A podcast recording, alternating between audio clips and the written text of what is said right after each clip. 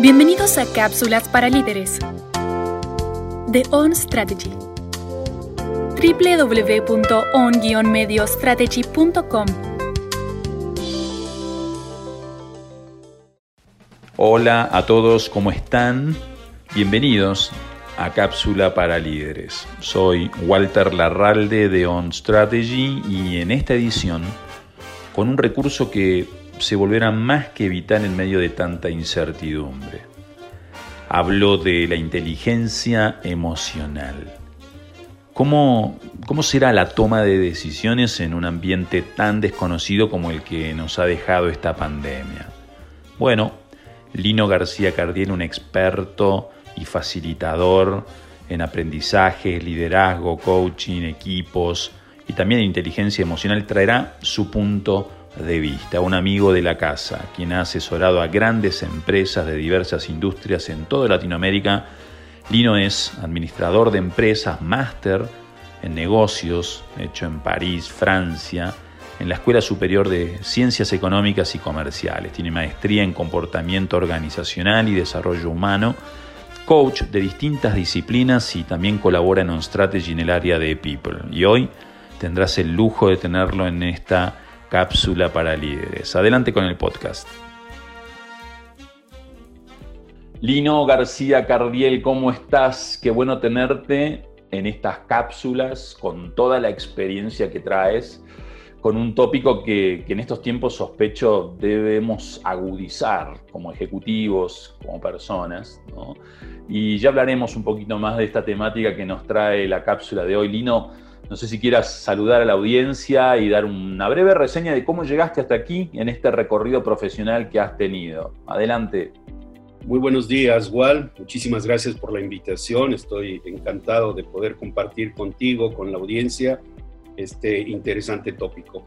Mira, eh, decirte brevemente, yo fui la segunda generación de coaches eh, ontológicos que, se desarrolló, bueno, que se creó aquí en México, México país, y hace 20 años de esto, y me interesó tanto el coaching y me interesaron tanto las emociones y la cuestión de todo lo que tiene que ver con el ser humano en las organizaciones, que aquí estamos navegando ahora ante esta incertidumbre grande que nos está planteando esta pandemia. Eh, por otro lado, también, junto con esta cuestión de emocional, ya venía yo estudiando desde hace muchos años el tema del liderazgo. Y para mí emociones y liderazgo es una dupla que no podemos separar, al contrario, sí viene siendo cada vez más interesante. para decírtelo muy rápidamente, eh, Walter. Totalmente, muy lindo, sí, yo conozco tu experiencia y la verdad que es muy vasta y es muy breve, pero ya hablaremos un poquito más de ello en el transcurso de este podcast y también del webinar que en unos días tendremos contigo. ¿Quién dijera, Lino, que, viviríamos una pandemia como la que nos está tocando vivir? ¿no? Y, hablando de liderazgo, ¿qué cambios has visto en tu trayectoria en el liderazgo organizacional a la fecha? Mira, considerando ya la veteranía, ya los años, yo vengo de una generación en donde el liderazgo era un autoritario, era un liderazgo muy autoritario, muy único ¿sí? muy de una sola persona y una sola palabra que no tenía más que la cuestión de seguir las instrucciones, obedecer, ¿sí? un cierto capataz. Después viene una, una etapa en donde se, se flexibiliza un poco, un tanto el liderazgo allá por los 80, 90 de una mayor participación, pero sin embargo viene todavía esta presencia muy fuerte de autoridad, de saberlo todo, un liderazgo muy exclusivo. Viene el año, el siglo XXI, a partir del año 2000, en donde empieza a entrar el liderazgo en una etapa muy lenta, muy, de manera muy gradual, muy despacio, en algo que 10 años después, 12 años después aproximadamente, empieza a entrar en una etapa llamada de liderazgo más incluyente, un liderazgo más en la búsqueda de la participación. Pero también hay que ser muy real. Esta cuestión que tiene que ver con la autoridad, con eh, la parte muy protagónica de los líderes, todavía se mantiene, lamentablemente. Sobre todo en empresas medianas, en empresas, eh, en pymes, empresas familiares, en donde es mucho más difícil poder ir eh, desarmando ese tipo de liderazgo. En, organizaciones grandes es un tanto cuanto más fácil, aunque, aunque hay que decirlo, de todas formas se presenta una situación complicada de poder tener un liderazgo más participativo. Mm. Finalmente, Walter, yo te diría que antes de la pandemia se venía dando una fuerte, eh, un fuerte impulso a un liderazgo un poco más eh, incluyente, un poco más, de, más horizontal. Lamentablemente, eh, esta cuestión de pandemia vino a detener todo, vino a hacer, una, a hacer un parón que de alguna forma, lo interesante en el estudio de esto es ver qué es lo que va a pasar eh, post pandemia, ¿sí? post COVID. En términos generales sería lo que yo te diría. muy bien. Y Lino, hoy parecido ser que no hay recetas, como decías tú, preaprendidas con todo esto que, está pasando. Las escuelas clásicas, la formación académica que hayamos tenido, las técnicas, las metodologías, ¿no? Y cada vez creo que tendremos que acudir a nuestro instinto, eh, a nuestro olfato, a nuestro estómago, quizá a nuestra como, como el tópico que nos convoca, nuestra inteligencia emocional, ¿no? que es parte de estos temas. Con lo cual, quizá preguntarte, eh, y quizá por eso tome relevancia ¿no? la inteligencia emocional nuevamente como, como tópico. Antes de avanzar con algunas preguntas relacionadas con ello, ¿no? preguntarte qué es, qué es la inteligencia emocional y qué importancia tiene para nosotros al advertir que existe una inteligencia emocional, sobre todo algo tan contradictorio, inteligencia, cabeza, emoción, corazón, ¿no? Te escuchamos sobre esta pregunta. Interesante la pregunta que me haces. Allá por los años 90, perdón, por los años 80, Daniel Goleman, este hombre que, si bien es cierto, no fue el que creó el concepto de inteligencia emocional, sino fue el que lo, el que lo popularizó, el que lo divulgó. Vino a ser una especie de boom, vino a ser una, una bomba muy fuerte a nivel organizacional, porque si bien es cierto que eran temas que se hablaban, pero se hablaban de manera muy tímida, de manera muy escasa en las organizaciones. Cuando se introduce el tema a nivel general en las organizaciones sobre las emociones, eh, empieza a darse a conocer que el ser humano, más allá de su intelecto racional, hay un intelecto emocional que con el paso del tiempo y de las investigaciones se descubre que de nada valía para el ser humano una inteligencia racional muy amplia si no tenía una inteligencia eh, emocional, una, inteligencia en ese sentido. Eh, hoy por hoy se, se cree, a diferencia de, del siglo pasado, en donde se creía que el 80% de la inteligencia del individuo venía de la parte del raciocinio, y solamente un 10, 20% emocional, hoy es completamente al revés. ¿sí? Entonces, para decirlo rápido, la inteligencia emocional sería la capacidad que tengo yo para poderme manejar de manera adecuada, asertiva, de manera eh, amable con mis emociones y en mis emociones. Las emociones no las podemos evitar. Las emociones forman parte de, eh, todavía el siglo pasado y hasta la fecha hay algunas organizaciones, algunos lugares que todavía traen ese discurso que viene de muy, muy atrás. Déjame tus emociones allá afuera, aquí quiero al individuo, que quiero que me produzca, que quiero que me dé resultados, etcétera.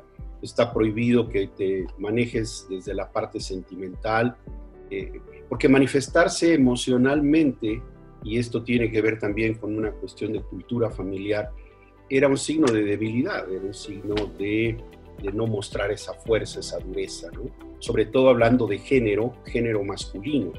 Se hablaba incluso que esto era más propio del género femenino que del masculino. Entonces, el, liderazgo y el líder empiezan a, presentarse de una manera eh, como si fuera un, un, Superman, como un superhombre que no tiene fragilidad, no tiene vulnerabilidad. Y crecimos con esto.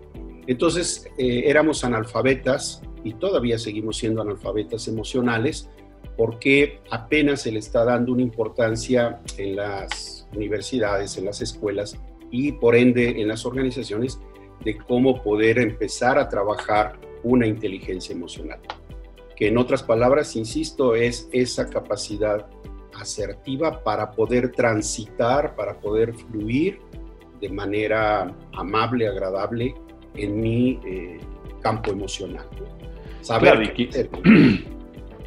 y, que, no solamente hablamos de emociones que puedan llegar a connotar, eh, sino que hay emociones de prospectiva, emociones de impulso, emociones de, emprender, de confianza. Es decir, creo que, creo que la emoción este, tiene, por eso antes quizá se interpretaba como, un tema patrimonio de, aquellas personas que tenían más sensibilidad, ¿no? y también de poder eh, sentirse en la libertad de expresarlas y no ocultarlas, restringirlas y guardarlas.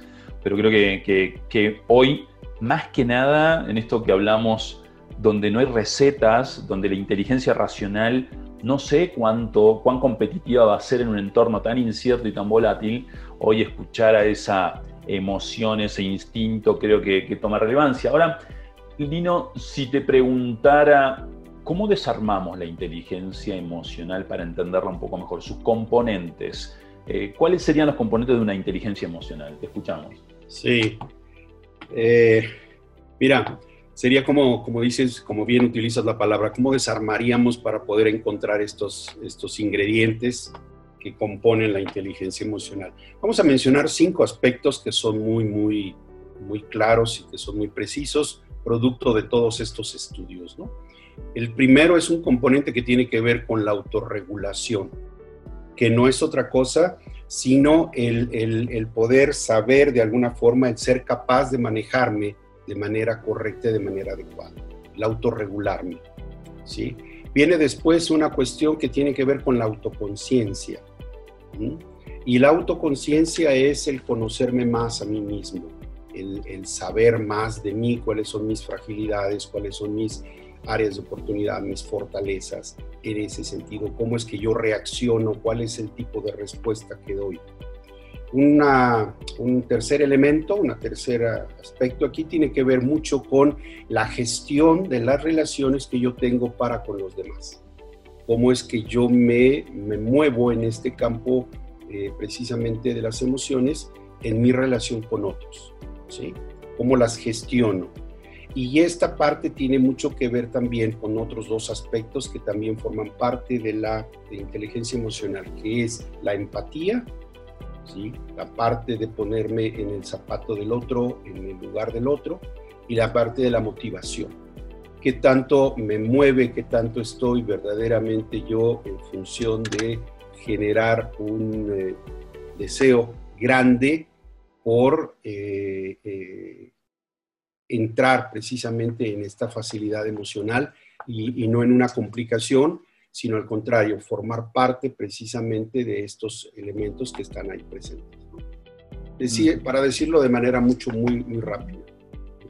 Y, y, y, tengo una pregunta, Lino, porque a veces pareciera ser que esto de inteligencia emocional ayuda como a, a entendernos a nosotros mismos como individuos, ¿no? ¿O hay utilidad en aplicar esto en organizaciones, ¿no? Y de ser así, ¿cómo, cómo ayuda esto a las organizaciones? ¿Es patrimonio de grandes equipos o dices, mira, eh, cualquier organización, tamaño, podría hacer uso y ver cuáles serían las ventajas de, de aplicar una, una, administración, una gestión, una advertencia de que existe la inteligencia emocional organizacional también, si es que, que respondes que, que sirve para ello, ¿no? definitivamente la, inteligencia emocional no tiene un límite, eh, ni tampoco hay organizaciones que puedan ser eh, mucho más eh, propias para una inteligencia emocional. Es decir, esto se presenta para cualquier tipo de organización, cualquier pequeño, un espacio de grupo, un espacio de un equipo, independientemente de la organización en la que se encuentre, se hace presente la, inteligencia emocional porque estamos hablando de eh, conjunto de individuos. Se, han hecho muchos estudios a partir de estas aportaciones de Goleman allá por los 80 y cada vez más se comprueba que en los equipos de trabajo, en las empresas, el logro de los resultados y la efectividad de los mismos en ese 80-20 es producto más de, esta, de este equilibrio emocional, de esta inteligencia emocional en los equipos en función de los resultados que obtengan que de su capacidad técnica. nos encontramos y la experiencia mía haciendo coaching de equipos me muestra que muchas de las ocasiones equipos muy poderosos técnicamente no consiguen resultados porque hay una serie de situaciones emocionales en deuda no resueltas.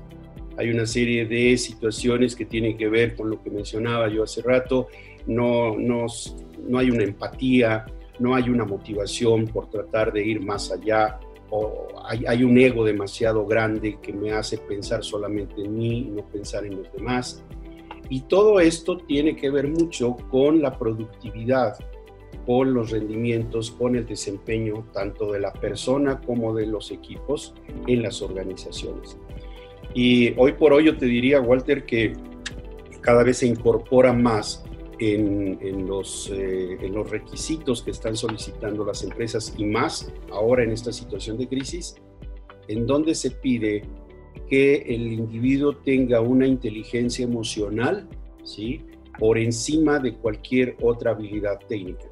Y ojo, no quiere decir que las habilidades técnicas y la capacidad intelectual no sea importante, pero se sabe que, por ejemplo, el, eh, que la persona tenga una capacidad emocional para saberse mover por sí mismo y saberse mover con los demás en la organización. Porque de esto depende mucho el, grado que tenga de efectividad. Hoy se habla de empresas, empresas efectivas y empresas afectivas. Es decir, la empresa será efectiva en la medida en que trabaje la, la cuestión afectiva. Y que no se confunda que esto de la, de la afectividad es una, una persona o un líder de, débil, un líder que es demasiado condescendiente, que no se confunda tampoco con una falta de exigencia y que todo va a ser demasiado laxo, demasiado abierto. No, eh, el líder inteligente, el líder emocionalmente inteligente sabe perfectamente bien en esa gestión de relación, que es uno de los componentes de la inteligencia emocional, pues que tiene que dar resultados, tiene que pedir resultados, tiene que ser firme, tiene que ser exigente en ese sentido. Lino, yo te contrataría para la selección de fútbol argentina entonces, ¿no? Porque la habilidad técnica está, pero ¿qué está pasando que no funcionan, ¿no? Como equipo para, para esto, ¿no? Y, sí se habla mucho a veces de los equipos de fútbol que son millonarios por tener excelentes estrellas y que a veces está faltando esa conexión, ese trabajo en equipo, en grupo, ¿no? Entonces creo que, es muy acertado y, me hace todo el sentido del mundo. Ahora, quizá una última pregunta, Lino, para dejar a la audiencia con ganas también de estar en el próximo webinar, ¿no? En estos, en estos momentos tan inesperados, tan inhóspitos, tan difíciles que estamos atravesando. ¿Cómo, ¿Cómo podríamos aprovechar la inteligencia emocional para hacer frente a esta gran incertidumbre que viven las organizaciones, las personas? ¿no? Te escuchamos. Mira, ya me provocaste con, la, con el comentario que hiciste del fútbol. Soy un, un apasionado del fútbol. Y te, diría rápidamente, antes de contestar tu pregunta, que hay, dos hay un ejemplo muy claro que se pone incluso cuando uno eh, se encuentra en estos temas. Lo que logró el Barcelona de un entrenador que en esa época, un director técnico, Pep Guardiola, logró y lo que no logró el famoso equipo de los Galácticos, el equipo de Mourinho en esa época. Mm, mm, los estilos de uno y de otro de liderazgo eran muy, son muy distintos y todos los logros que, que hizo el Barcelona, que tuvo el Barcelona, más allá de las capacidades técnicas, empezando por el mejor jugador que era Messi, y no se diga los jugadores que tenía Real Madrid, un gran equipo con también grandes individualidades, con otro jugador excepcional como Ronaldo, pero no fueron capaces ¿sí? de poder lograr la gente de Real Madrid porque decían que el vestuario aquello era un polvorín. Y todo eso generado por el estilo de liderazgo poco, eh, poco manejo emocional que tenía Mourinho en relación a lo que sucedía con Pep Guardiola. Wow. Y un segundo ejemplo podemos poner Argentina es extraordinariamente eh, es excelente en, individualidades, empezando porque tiene a, un señor que se llama Messi, pero falta un trabajo en equipo porque habría que trabajar mucho la emocionalidad para que esto fuera posible. Totalmente. ¿Qué debemos hacer o cómo podemos nosotros utilizar la inteligencia emocional en estos momentos de incertidumbre, de, situación de crisis, de no saber? Eh, nos hemos dado, nos hemos percatado lo que, lo que nos ha estado pasando durante todos estos meses de confinamiento, en donde nuestras emociones han sido puestas a prueba.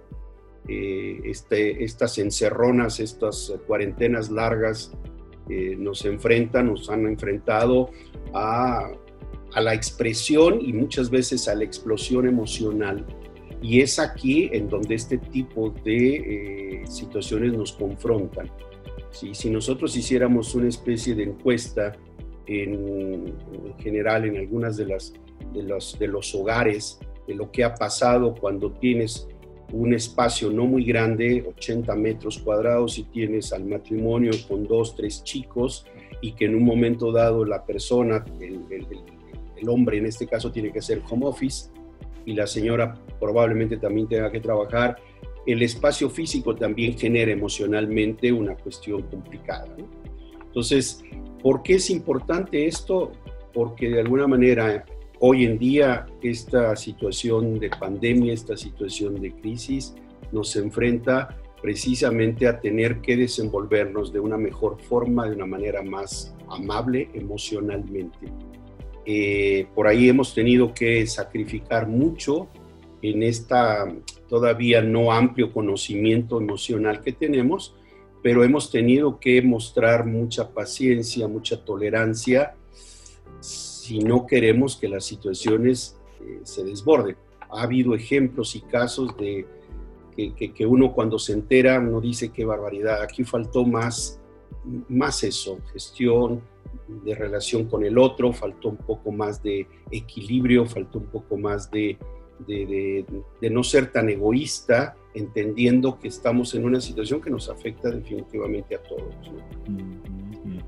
Muy bien, Lino, la verdad que me llevo muchos elementos, ¿no? Más allá de el folclore futbolístico que nos encanta.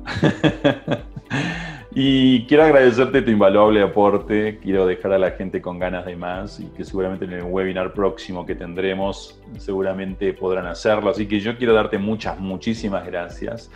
Este, y no sé si quieras saludar a la audiencia. Pues eh, primeramente darte las gracias Walter por este espacio y decirle a la audiencia que va a ser un placer, me va a dar mucho gusto poder compartir con un poco más de tiempo todas estas cuestiones que tienen que ver con algo que ya no es un lujo, sino es una necesidad de cómo poder eh, manejarme y transitar favorablemente en este mundo emocional. Muchísimas gracias, Walter. Muy bien, y a ti que estás del otro lado, gracias totales. Ojalá puedas sumar a más personas y compartir con otros estas cápsulas para líderes. Hasta la próxima edición, que estén bien. Muchísimas gracias, Walter. Hasta luego. Adiós, adiós. Gracias por participar en esta cápsula para líderes. Si quieres estar en contacto con On Strategy, puedes hacerlo escribiendo a info on-mediostrategy.com.